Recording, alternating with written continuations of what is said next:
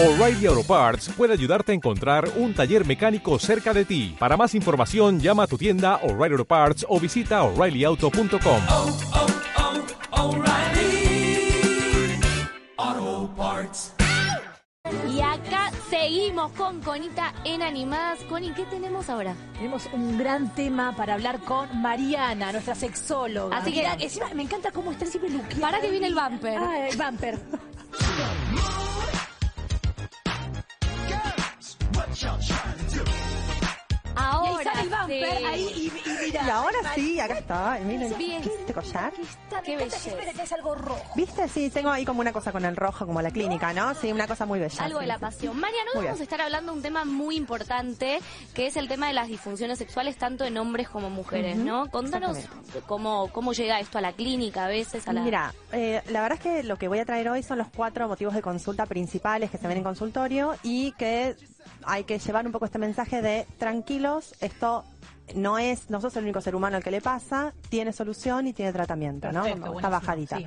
Eh, fundamental decir acá que hay cuatro, que yo son las, las que traje hoy, dos son masculinas y dos son femeninas. Las masculinas vamos a pensarlas como la disfunción eréctil y la eyaculación precoz son muy habituales, mucho más de lo que parece. Su- no, yo creo que es sumamente Re. habitual. De hecho, uno habitual. si se pone a hablar, a, a mí me pasa al menos con mi grupo de amigas, te pones a hablar y son cosas que realmente suceden y que uno a veces con, por tabú no las cuenta, no las comparte y qué bueno que es tal vez compartirlos, no sentirse único. Re. Sí, y estos hombres que dicen, no, es la primera vez que me pasa. No, amigo, no es la primera vez que te pasa y definitivamente tenés que buscar una solución a lo que te está pasando Pero porque puede va a ser que seguir te pase pasando. con una chica, por ejemplo, y no con, Sí, con esto- una persona y no sí. con otra. Ah, Estos temas hoy los traigo como introductorios, ya los vamos a ir desarrollando en cada programa, pero sí, todo lo que pasa tiene o una causa que puede ser orgánica o una causa que puede ser emocional, ahora lo vamos a, a chequear, y además puede ser que sea situacional, es decir, que te pase a veces con esta chica sí, con esta chica no, Mm. con tu mujer de toda la vida sí, con tu amante no.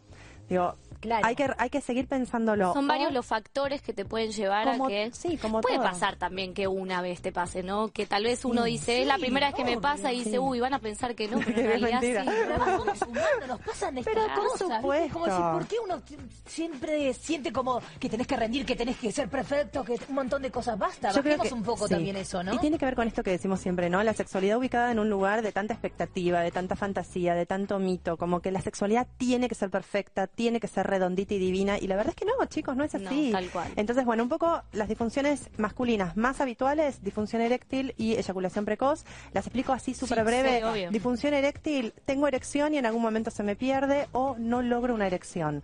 Y eyaculación precoz es básicamente el no poder controlar el momento que voy a eyacular. ¿Sí? Muy simple, explicadito así breve. Femeninas, que ahí es como las es más, loco, las yo más dije, fuertes. Femenina, Sí. yo pensé que no, no Sí. existía. No, existen las Existe. disfunciones. Sí, y esto es lo más importante, que muchas de las mujeres, porque de nuevo, la sexualidad femenina sigue siendo un tabú, muchas de las mujeres no entendemos que tenemos disfunciones, que así como tenemos una sexualidad normal, también puede haber una sexualidad que esté enferma. Obvio. Y también hay que poder buscar herramientas para resolver. ¿Qué nos pasa a las mujeres? Traje dos hoy eh, síntomas muy habituales. Uno es el vaginismo, una contracción involuntaria de los músculos de la vagina. De esto vamos a seguir hablando porque es muy, muy importante. Y la otra que traje es anorgasmia, la dificultad para poder identificar un orgasmo o para poder lograrlo. ¿no? Yo he recibido muchas pacientes en mi consultorio con situaciones de anorgasmia que en realidad no son tales. En realidad lo que, lo que les está pasando es no conocen su propio cuerpo, no saben cómo hacer para identificar sus propios orgasmos y esto tiene que ver con una mala educación sexual que está muy relacionada Con- al no saber dónde hay placer Y- femenino. Y ver mal como la masturbación. Absolutamente. Decís, tenés que conocerte para ver qué te gusta y en función de eso también buscar algo en tu pareja. Con, con el primero me dijiste... eh, Disfunción va- eréctil, dijimos. No, no, de, No, las eh, ah, de las chicas, vaginismo, Eso que es cuando te duele Sí, eh, la vagina, penetración. exactamente, la vagina se cierra, imagínense la boca de un bebé que se cierra y no hay manera de meterle una cuchara para que se entienda en casa, es más Sí. o menos lo mismo, se cierran, se contraen los músculos de la vagina, genera mucho dolor, mucha incomodidad y obviamente afecta la autoestima, no solo de la mujer que lo padece, sino también de su pareja. Eso también, porque los padecen los dos, porque Sí. eh, es como la otra persona también capaz de siente, uy, que me está rechazando, y ahí empieza también un- como una Sí. cosa en la cabeza que decís, hay que pararlo y está bueno por eso consultar. Sí, y qué importante esto que dijiste recién de les pasa a los dos.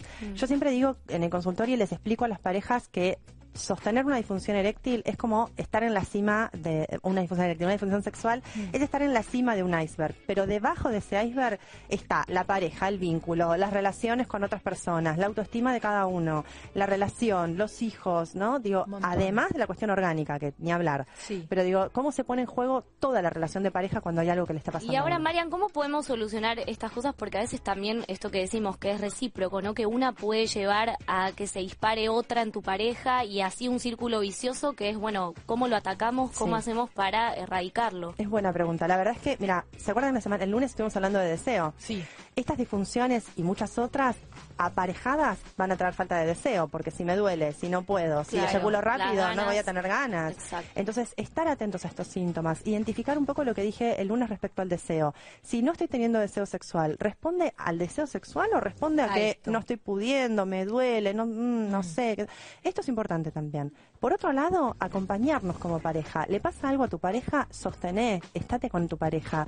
No te alejes, no, no lo hagas, si es un hombre, no lo hagas sentir que es una porquería porque no tiene erección en ese momento. Súper Claro. importante. Y además fundamental, charlarlo, chicos, ¿no? esto, ¿eh? para, para ver cómo lo podemos eh, transitar juntos. Porque es esto, es pareja, es acompañar, no es sexo y nada más. Sí, y es mantenerlo en diálogo y es también saber que puede haber solución, que puede haber tratamiento y que esto no es el fin de la vida sexual de la pareja. Y, por otro lado, lo dejo así como perlita, la sexualidad es mucho, mucho más que penetración. Esto para mí es fundamental. No todo pasa por la penetración, entonces también esto, ¿no? Encontrar recursos, encontrar alternativas y en caso de no encontrarlas, sexólogos y sexólogas que estamos a disposición para poder ayudar. Me encanta, Marian, Clara, súper, súper súper clara y me encanta que traigas estos temas que son tan importantes y que realmente generan a veces este tabú y que está bueno, hay que hablar, de eso sí se habla De como sí se habla. llama esta columna. Te agradecemos, ¿querés decir tu Instagram Sí, para que te manden también, además de los nuestros? tu- Sí, claro, es arroba clínica de parejas o la web clínicadeparejas.com.